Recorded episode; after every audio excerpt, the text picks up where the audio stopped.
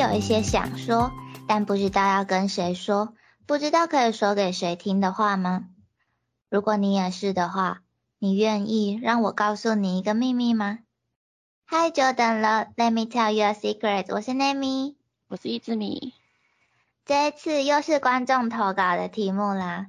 就是其实我们收到这个题目已经有一段时间了，但是在这一期才回答，让这位观众久等了，真是不好意思。就是其实我们也想了蛮久，到底该怎么推荐，因为每个人的喜好都不太一样嘛，就是不同阶段、不同年龄，然后不同心境。会喜欢的作品可能也都不太一样，而且列出名单之后又觉得一定会有遗珠之憾，但是后来想想就是反正是问我们想推荐的作品嘛，那就是我们的推坑时间了。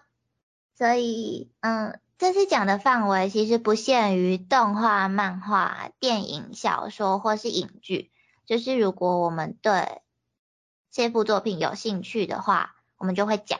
那如果对于我们推荐的作品有兴趣的话，欢迎去看看，然后来跟我们聊天哦。那首先 Nami 先来讲好了，就是 Nami 喜欢的漫画，也可以说是动画啦，就是毋庸置疑的，绝对是我的英雄学院呢。其实对我来说，就是一部作品，嗯，人物设定能不能让我产生共鸣，世界观够不够独特。动画化之后的音乐和作画等等，其实都是可以吸引到我的要素。然后英雄学院就是一个各方面都完完全全打中我的喜好的作品。其实我们之前其实也有一期是单独推荐过英雄学院的，因为十月的时候就是第六期开始播了嘛，就稍微推荐一下。那那一期就有说到就是。角色能不能让我产生共鸣，是一个很重要的要素。像是轰的家庭背景，或是他的助力，但是同时也是阻力。然后他讲的心高气傲，可能让很多人都忘记了他有多努力呀。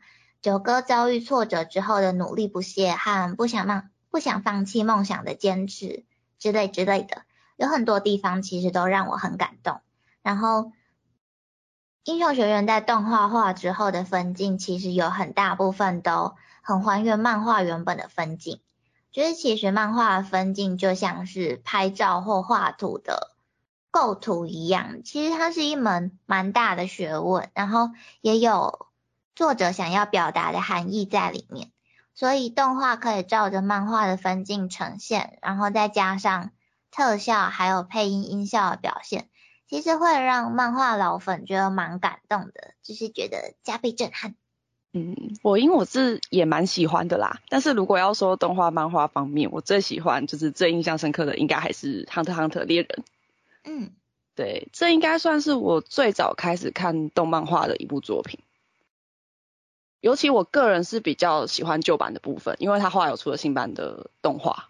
嗯。那我觉得旧版是真的是经典，就是不只是它有寻找着漫画的进度跟剧情，而且它在这之上，它又增加了原创的部分，而且这些剧情其实它也不会就是很突兀，就是跟原本的剧情搭不上，或是感觉它不符合原作的设定，它反而是让就是这整个呈现就是感觉更有层次，然后剧情更精彩，那每个人物的个性也就是非常的鲜明。而且它有蛮多就是画面上的细节，像是它旧版是比较多光影上面的呈现。嗯嗯嗯。虽然好像有些人会觉得就是旧版那种赛璐璐画风，画面会比较阴沉，就是沉重啊、阴暗这样。对，但是我是觉得我还是比较喜欢旧版啦。嗯。因为新版它有把旧版他们就是额外做出原创的部分给删掉了，就是完全照着漫画。嗯。对，那如果有人有兴趣或是有机会，我也会想要再介绍一下这部。虽然我觉得应该蛮多人都看过，也不陌生了啦。就是最近连载也在开啦，就是库拉皮卡有望下船了，终于可以下船了。但是猎人真的很经典呢，就是富坚老师，嗯，其实其实发音应该不是富坚，但是大家都这样讲。那我就还是讲富坚好了。其 实富坚老师其实也被称为是分镜之神，然后动画会以富坚老师的分镜为基础，再去添加层次，制作成动画，这是真的很精彩。然后虽然喜欢旧版和新版的都各有人在，但是只要能继续看到新进度，其实对于粉丝来说，应该就是最大的安慰了吧？其实这部作品来说，我觉得粉丝们都很佛系。佛系，就是你反而更好，就你反而看到他跟，就是他居然更新了，有更新才才觉得很惊讶，这样。对，超惊讶。然后，如果是电影的话，其实 Nimi 喜欢的是阿拉丁，而且比起动画，其实我更喜欢就是阿拉丁的真人版电影。虽然可能有人会觉得就是。真人版电影的改编让阿拉丁有点改变了，我也不知道哎。但是就是其实 Nami 很喜欢，就是真人版的茉莉公主，其实是为了自己想要成为国王，为了自己的国家，所以才变装去市场的。他是想要透过自己的眼睛，想要透过自己的经验去体会这个世界。看看自己的国家是什么样子的，他应该要怎么样才能成为一个好的统治者，而不是必须依附在就是男性国王的权威和能力之下。就是其实我很喜欢这种就是女力崛起的题材。然后另外一个原因当然也是就是毕竟小女生嘛，就是 Nami 也是从小时候就开始有公主梦，然后。我很喜欢阿拉丁邀请茉莉公主搭乘飞毯去兜风的时候唱的那个《A Whole New World》，就是这首歌的歌词里面，就是阿拉丁在问茉莉公主说：“你上一次亲自去感受这个世界是多久之前的事情？那你有多久没有作为你自己了？那每一个理想其实都值得你去追求。”然后我小时候听到这首歌的时候，就觉得。天哪！如果有人唱这首歌跟我求婚，我应该就马上嫁了吧。嗯，阿拉丁真人版我还没看啦，不过其实蛮多人都跟我说这部非常的推荐，所以我嗯，所以我应该还是会找时间去补一下，就是要补的越来越多，要补的越来越多。对，那电影的话，自己每年就是都一定会看，就是柯南，这应该已经是一种习惯了。嗯，那柯南之外的。动画类别我蛮推荐的有三部，就是近期的啦。嗯，那一部是原创动画的《七小计程车》，它电影是电影的部分是大概理清了动画整个时间轴，再加上动画留有的那个悬念的结局的部分，在电影最后有给出一个解答。那这部比较特别，是虽然它里面的所有角色都是动物的形象，就还蛮可爱可爱的，但是其实。它的剧情是非常的硬派写实。那故事是说，主角的小户川这位计程车司机，他成为了绑架女高中生的嫌疑犯为开端，就是诉说周遭动物们为了自身的利益而开始行动的一个故事。哦，那它剧情跟细节真的都非常的多，就是每回重看我就是能找到新的细那个细节。嗯，就是非常细思极恐，很适合喜欢看推理类剧情的人。那有兴趣这一部看完，其实还可以去补，就是官方有在就是补充小型的广播剧，那 YouTube 上面也有神人给翻译了，那个里面的细节非常的可怕，喜欢找彩蛋人可以去挑战。对，那第二部的话好像稍微久一点吧，前一两年的。第二部是紫罗兰的永恒花园。嗯，啊，这部的画风非常的美，剧情也非常的感人。那它的背景应该是参考了大概一战时期的欧洲建筑跟服装风格。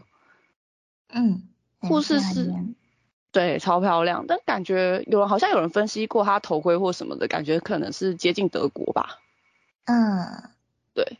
那故事是在说因为战争而失去双手，然后后来有装上义肢的少女威尔利特伊夫加登，她是所属 CH 邮政公司的自动手记人偶。那这个工作就是他会去帮助委托人去代笔写书信送给自己重要的人。那为了能够理解，就是他战场上面有一个很重要的人，就是最后有留下他的话语，但后来就是那个生死不明，所以他就去不同的地方，踏上一段寻求就是爱的旅程。嗯，那他为不同的背景及职业的委托人去做代笔。将对方的心意跟思念化作一封封的信件，把重要的话传递出去。嗯，他每一集的动画其实都是每一个不同的委托人的故事，那每个故事也都有值得深思的部分。那电影是有两部，一部是外传，那另外一部也是就是给了整个整部剧的一个大结局。不过这部非常的好哭，所以看的时候可能需要准备好卫生纸。对，然后还有比较特别的是，其实就是主要角色的名字都是一种花，所以他们其实都有各自的花语意涵在里面。哦，其实《紫罗兰永恒花园》的电影我好像有看一部，但我不太确定它是外传还是结局，但我去看一部，然后。而且还真的很好哭，而且它的光影呈现真的超漂亮，很美。它的音乐配配就是配乐也很棒。对。外传的话是他去学校帮助一个大小姐的那一部。哦，那我应该是看大结局。嗯嗯嗯。嗯，大结局的海报也好美。对。对。那最后介绍的一部就是我最近刚二刷完的电影《后空翻少年》。那这部也是原创动画，那它一样是接续了动画原本的剧情，在剧场版给出一个比较完整的结尾。那这部它的起源比较特别，是因为它是在二零二一年，也就是东日本大地震的十年之后推出的一个企划。嗯，那它制作是以就是震灾受影响的岩手县、宫城县、福岛县的三个县市为背景去做的一个动画作品。那它作为就是正在计划中的其中一环，它是以宫城县岩沼市作为主要背景，就是主要的人物的姓氏其实都是宫城县的地名。哦，那它是描述就是高中男子韵律体操社的青春故事。嗯，就是主角就是双叶祥太郎在国三的时候，在夏天碰巧看到了长秀高中的表演，然后就被韵律体操给深深的吸引了。然后为了这样，他就考上了该所高中，然后加入了韵律体操社。嗯，那虽然他是完全没有接触过这方面的新手，但是因为他很直率，然后淳朴，然后因为他同时他以前接触接触过非常多的运动，就是有游泳、足球、棒球，所以他其实对运动激励那些核心都有一定的基础在，所以他其实学得很快。嗯，对，那他就是在就是社团的学长，然后跟教练的教导下一起。跟他们参加全国大赛的故事。嗯，他的名字都是地名，好酷哦。嗯，因为它是一个企划案嘛。嗯，而且我发现日本是不是很多这种，就是主角其实就是可能没有任何基础，然后就去做某件事。他们好像蛮多类型都是可能主角没基础，然后。因为受吸引，然后产生了很大的兴趣，以后去做某件事。对对对，或者是某个契机，然后就开始做某件事情。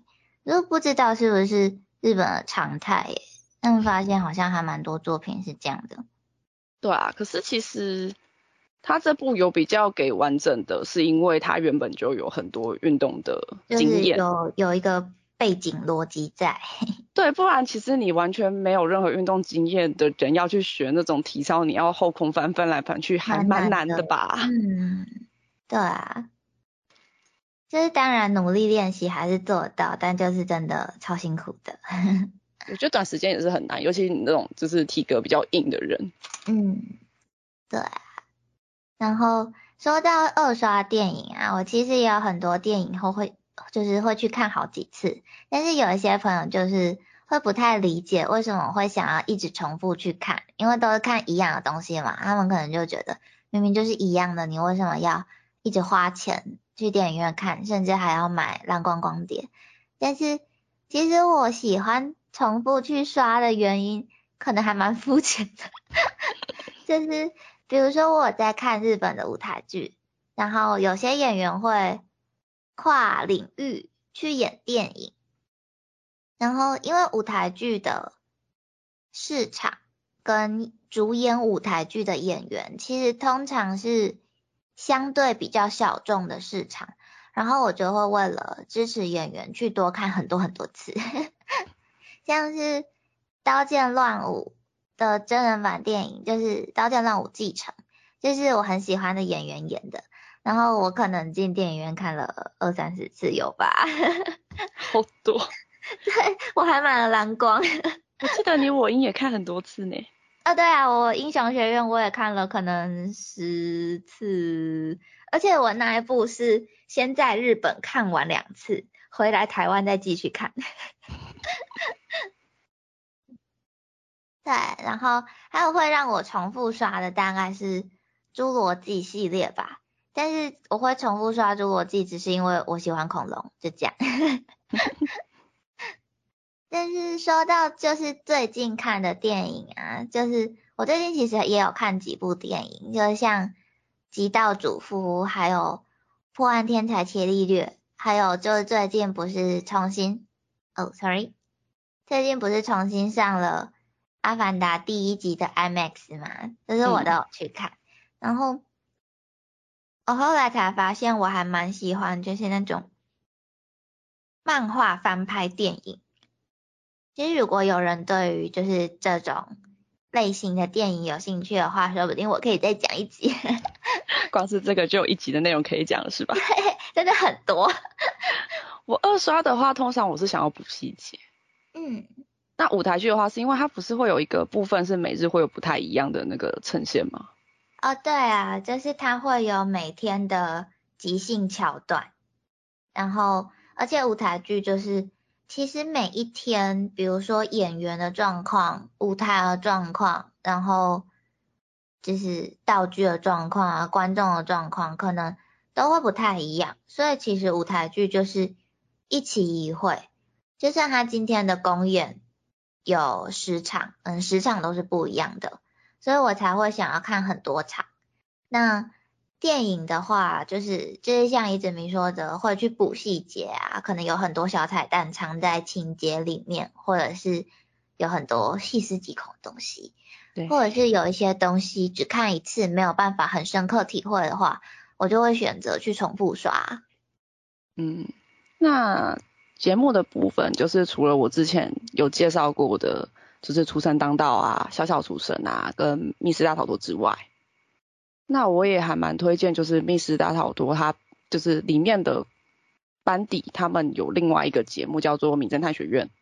嗯，那它是有一群学霸为主轴的益智类节目，那它每一季的主题都不太一样，像是有狼人杀、剧本杀、海龟汤。甚至它有范围大到就是整个村的一个寻宝游戏，好酷啊！对，就是越做越大。嗯，我现在在等它要出第六季了。对，那另外还有一个美国算是改造类型的节目吧，它叫《酷男的异想世界》。那比较特别的是，它是由五个 gay 去主持节目，那就是节目组有收到各地的来信推荐，说认为自己周遭有被需，就是有需要被改造的亲朋好友。他们就会投信给节目组，那节目组会从里面做筛选，然后他们这五个人就会去做为期一周的改造。那五位主持人他们其实分别分就是负责了不同的部分，有负责美食、美妆美发，然后服装时尚、房子改造以及心理层面。那我觉得它比较特别的是，因为它改造其实不是只有就是非常表面的那种改造，它还有非常设身处地的去。为被改造人去设想各方面的部分，就是要符合他的生活环境、他的条件，或者是他的交友方面，或者是他的生活习惯，甚至是这个人他自己希望他展现出来的风格，他自己的个人特色，这些他其实都有帮他去做设想，他都会去了解，然后再去帮他做一些各方面的提升。嗯，那其实这两个节目有机会我也还蛮想单独介绍一起的。可以放在就是介绍系列讲，好，都要介绍，都要介绍。因为我记得日本也出过很多改造节目，但是每次看都很像变魔术诶。而且除了改造本身之外，其实我觉得节目组跟委托人之间的情感交流，还有委托人的委托人背后的故事吧，其实都是很棒的看点。嗯，我觉得那个看点真的蛮大的，因为每个人的职业、生活背景，甚至美国的种族比较多元，就是文化都会不一样。嗯，对。那如果是指日本的改造，我之前好像是看那种偏向住房改造，好像是叫什么全能住宅改造网嘛。嗯，那个节目也很经典，每次都像变魔术。真的，而且好像都是在很短的时间内就要大改造，超厉害的。而且他们好像是委托人会给，就是他们希望的预算，那他们每次都可以刚好的，就是很精准的掐到只差多少日，就是可能几千一万以内，我就觉得超厉害。很厉害。对，那影集的部分，除了之前有介绍过的《怪奇物语》之外，我觉得题材比较特别的是《火速救援最前线》，它的英文片名就叫九一一。嗯那故事是聚焦于用自己的生命来拯救他人的第一线人员，就是警察、辅助医疗人员啊、消防员以及接线生，他们的生活跟职涯去做连接，取自就是急救人员最真实的高压工作经验。嗯那这些职业常常比较需要就是深入刺激的紧张啊，或是一些险境之类的，又不可预测嘛。嗯那剧情他们就会描述他们这些拯救弱势人们第一线的人员怎么在工作的时候解决自己的人生难题，要从就是工作跟生活中取得一个平衡。嗯对我觉得他蛮特别的是，因为他那个通常你报案就是从接电话开始嘛，所以他他整个连贯就是从这个案件发生，这个人打电话求救，那接线员怎么让这个人冷静，然后又要有办法叙述说目前发生了什么事，他要怎么去帮他理清他在哪里，然后再去交给下一手可能消防人员啊，或者警察、啊、救护人员再去接手。嗯，那其实蛮厉害的，就是一般题材好像比较少讲到接线员这一块。对，通常都是就是嗯，警消医警消最常会比较多。嗯我觉得很少就是从接线生的那个部分去做连接，尤其他比较特别，是因为接线生他们是透过声音，他其实看不到你现场到底发生了什么事，嗯他必须要用话语去引导你，让我知道现在发生了什么事，嗯嗯嗯。就蛮特别的。嗯，诶，我不太确定是每一个国家的，就是救援系统都是有接线生的吗？还是因为我不太确定台湾是不是消防员本人接啊？台湾有，就是因为你电话有分警察的、消防员的跟医院的，那他们会去判断说这个警要就是转到哪里？对对对，他们去帮你判断转。接，甚至我记得后来好像出了一个 app 吧，就是你可以就是手机开定位，然后直接排，就是如果你很紧急没办法打电话，甚至你是有一些被胁迫的状况，嗯，就可以用拍或是录影的方式，他当下会直接接到，他就会先看你的画面去判断，或者是定位，觉得你需要帮助就直接先过去，好哦，像是有这一套系统。なるほど。对，那还有另外一部也是职业类别的，它叫《良医莫非》。嗯那它是一部同名的韩国电视剧，然后美国又翻拍成美国的电视剧。嗯那它讲述是患有高功能自闭症的年轻外科医师尚恩·墨菲，他被身为医院院长的导师艾伦·格拉斯曼医生，就是从小镇 招募到就是在都市的圣荷西圣文的医院的外科部门。那就是他是一个，就是因为他哥哥在他面前过世，那他没有办法走出这个伤痛，那他就从小就立志觉得说，那如果有人在发生跟他哥哥一样的事，他是不是可以用自己的医术去拯救这个患者的性命？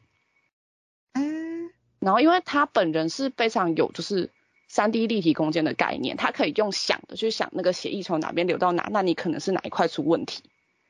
哦，他玩，他常常会去挑战他同事们的想法，因为同事他们可能就是要用医疗器材，或是他们觉得这个典型就是什么症状。所以，然后因为他加上他有自闭症，他没有办法很好的表达出他看到了什么，嗯所以就是会有一些摩擦在。嗯可是因为你救人又没办法，就是很紧急，你又没有办法好好的花时间在那边讨论或是理清，你有时候当下做的那个决定就很重要。嗯，诶，他韩国的也是叫良医墨菲吗？对他好像就叫好医生，就是 good doctor，他的原文。哦，善良医生。对，就是翻译的问题啦。哦，我刚刚就想说，就是 Good Doctor 好像也是自自闭症的外科医生呃，。他是同一个东西，就是翻译的问题。因为他主角叫墨菲，所以他的翻译就变成嗯，Good Doctor 也很好看。呃，韩国的好像节奏不太一样。嗯，韩国就是有个韩剧的 feel。呃，我比较少看韩剧，因为像自闭症题材，前一阵子不是那个律师的。嗯，对。对，那个也蛮特别的。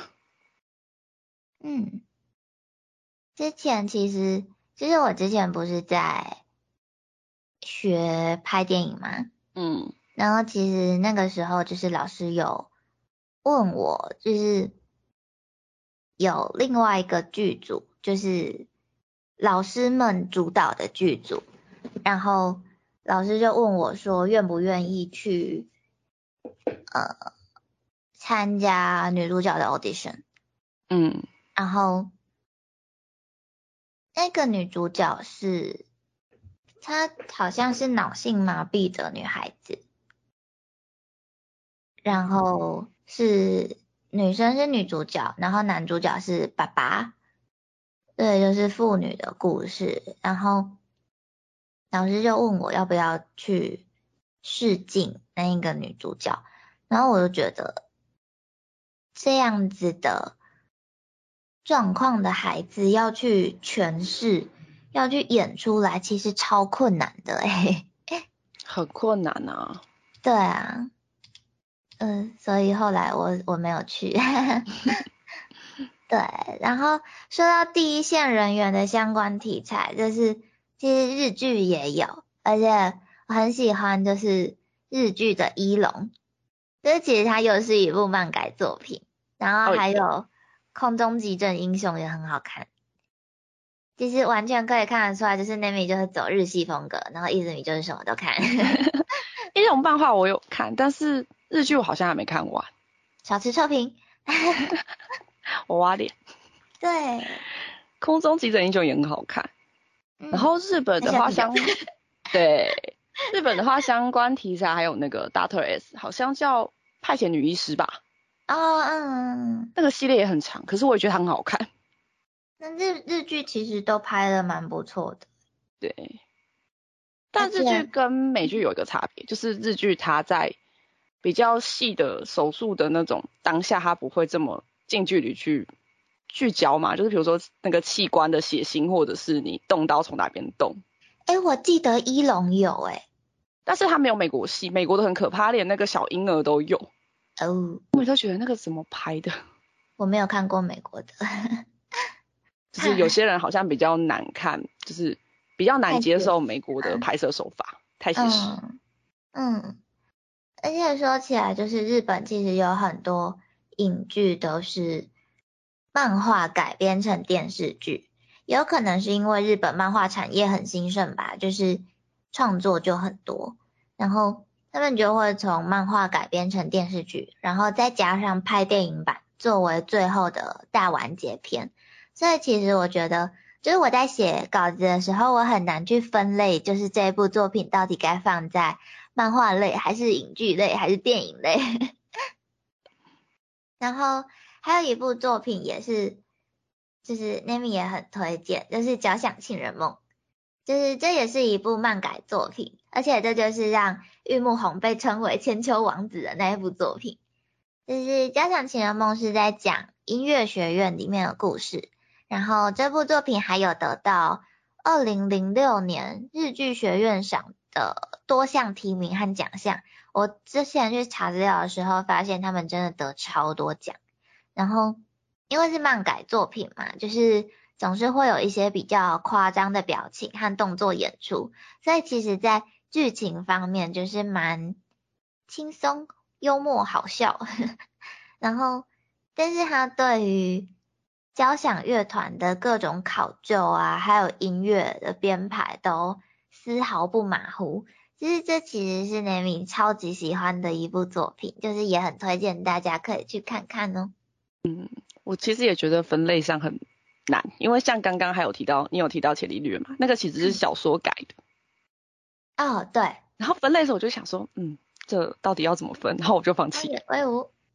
对，他的小说都很好看。真的。对。那《交响情人梦》的话，我是真的是觉得它是在真人剧里面的翻拍，我觉得最成功的一部，是 包括它的各种演绎。那个演野田妹的那一位真的很厉害。哦，真的很厉害。对，那小说的话，我自己最喜欢的是印玉的《安波路》。对，那这个月他终于又要出新的一本了，我很期待，超期待的。超期待。对啊，目前出到第三部。那第一部的故事是在描述拥有营养眼的大学生语音，在某天被迫迎来新的家庭成员，就是沉默寡言的天才少年邵迪玉。嗯，那在一次次遭遇灵异事件后，就是语音开始接受邵迪玉从他的弟弟。那随着这些事件的发生，邵迪家当年的惨案的真相也逐渐被揭露。那他其实每集小说都有一个独立的事件。嗯。嗯，但是他也会带到一些就是那个主线案件相关的线索。那他后面两部其实都也还有各自新的主线故事。嗯，那每个故事都很精彩，就是让我怕我剧透。然后会怕灵异故事的可能要自己评估一下，算。嗯，然后听说要改成电视剧，嗯。改成，我有看到他好像是有就是。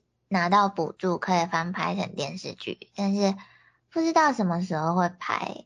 不晓得诶，不知道会不会去，就是真的想，就是原作者取景的那个学校。哦，之前不是有很多人去朝圣吗？超多人去朝圣的。啊还可以去那个台中地方法院。可以哦。而且我们两个也是因为《英语安布鲁》这部作品认识的。对。然后这部作品其实就是作者就是傅璇老师说，他一开始是想写不会让人害怕的灵异故事，所以其实，在灵异事件的背后都会有一些比较暖心，或者是有些是比较惆怅悲伤的故事。但是第二部开始就有一点人比鬼更可怕的感觉，人比鬼更可怕。有你这样讲，真的觉得有一些剧情真的是这样。对啊，就是有点阴谋。对，那另外一部比较冷门点的是日本的一个小说，它叫做《池袋西口公园》。那当初因为看了这部，所以我一直对池袋有某种执念，就是去日本自助行，每次都会有池袋。嗯，那这部作品其实后来也有就是漫画、动画，然后甚至好像听说有电视剧，不过。电视剧因为听说改了蛮多的东西，所以我没有去看。那漫画它只有四本，好像是只针对小说第一本的内容去，就是去翻。哦。那动画的话是它有找几个小说比较著名的事件，然后改了剧情的先后顺序，然后稍微增减一些东西，就是做成动画这样。嗯。那我个人还是比较推原著小说啦。那故事是在讲高中毕业后在家当名筹的真岛成，他因为绞杀魔的事件成为公园里的金田一，但他其实不是那种就是大家会有印象像柯南、金田一那种主角，是真的比较聪明的那个类型的那种，他比较有点像是那种野性的直觉哦。然后他为了就是找出绞杀魔，然后要同时解开他好友李湘的死的那个谜题。然后以及他受委托去寻找他同学猴子爱慕的黑帮公主，就是的死因。然后他化身成各种角角色去出入黑白两道办案。嗯，那最后他也逐渐就是解开了各个谜题，然后将那个变调的公园恢复成原有的和平，让红蓝两个帮派握手言和。那他其实过程都还蛮惊险，也是有点自取的部分。那那之后他就成为了池袋著名的麻烦终结者。嗯，那就是在池袋这样子的灰色地带调和黑与白，然后所有的故事都是围绕着池袋去展开，就像什么里面有什么居少年啊、红天使啊，就是他们里面的一些少年帮派，然后也有什么援交妹，然后什么自闭症少年、地下偶像等等这些，就是在世俗社会中有点像是迷失的青少年嘛。嗯，就是他们在池袋间发生了什么事情，然后就是。并且就是他们有些人可能发生，就是发现了自己存在的价值。嗯，人家他有那种就是发生在实际身边的地点的那种感觉，就会很有代入感。真的，而且我每次就是那时候去磁带，我可能看到可能某个像什么，嗯，药局或者是尤其是他主要的那个磁带公园，就是就会一直想到那个小说。只是他好像应该是有参考那边真正的就是店家或者是地理环境吧。应该都会吧，因为我记得日本在做，就是不管是写小说还是动画漫画，其实好像都会参照实际上的景点。嗯，其实像数码宝贝也有啊。哦，有那个电视台。对啊，对啊。而且说到就是以地点为中心的作品，就是还有另外一部是 Nami 很喜欢的，就是。它它是漫画，然后它叫《蓝色时期》，然后它就是从涩谷开始的嘛，清纯的蓝色的涩谷。嗯，对。然后这部作品是在讲，就是一个本来对美术没有什么基础，他也没什么热忱的高中生，然后他就是就是像刚刚讲的，他看到了清晨的涩谷，他就把它画下来，然后。他没想到，他画的那一幅画就是，嗯，引来很多好评吧。然后他就开始对绘画产生了兴趣，也在绘画之中找到自己想要追求的目标，而且也下定决心要考上东京艺术大学的故事。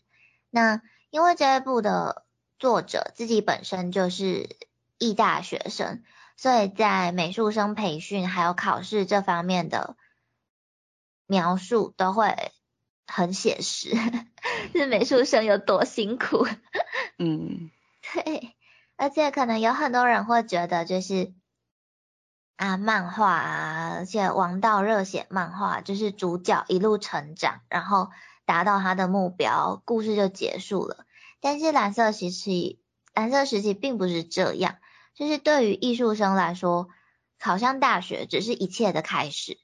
在创作跟学习的过程中经历的挣扎、自我怀疑，还有每一次的突破，然后突破之后再发现人外有人，天外有天，又开始挣扎，就是看起来是很简单，然后会发生在身边的故事，但是正是因为感觉是身边的人就会发生的事情，所以会更有共鸣。然后如果是正在追求梦想的道路上，就是正在迷惘的同学们。或者你就是美术生的话，就是真的很推荐可以去看看这一部作品。嗯，蓝色时期真的也很好看，超推。而且我记得其实它后来有动画。对啊，对啊，有动画。动画的那个画面也还蛮美的。之前那个啊，就是不知道不知道听过的人会不会很多？就是那个有阿手比的群青，就是呃以蓝色时期为蓝本写的歌。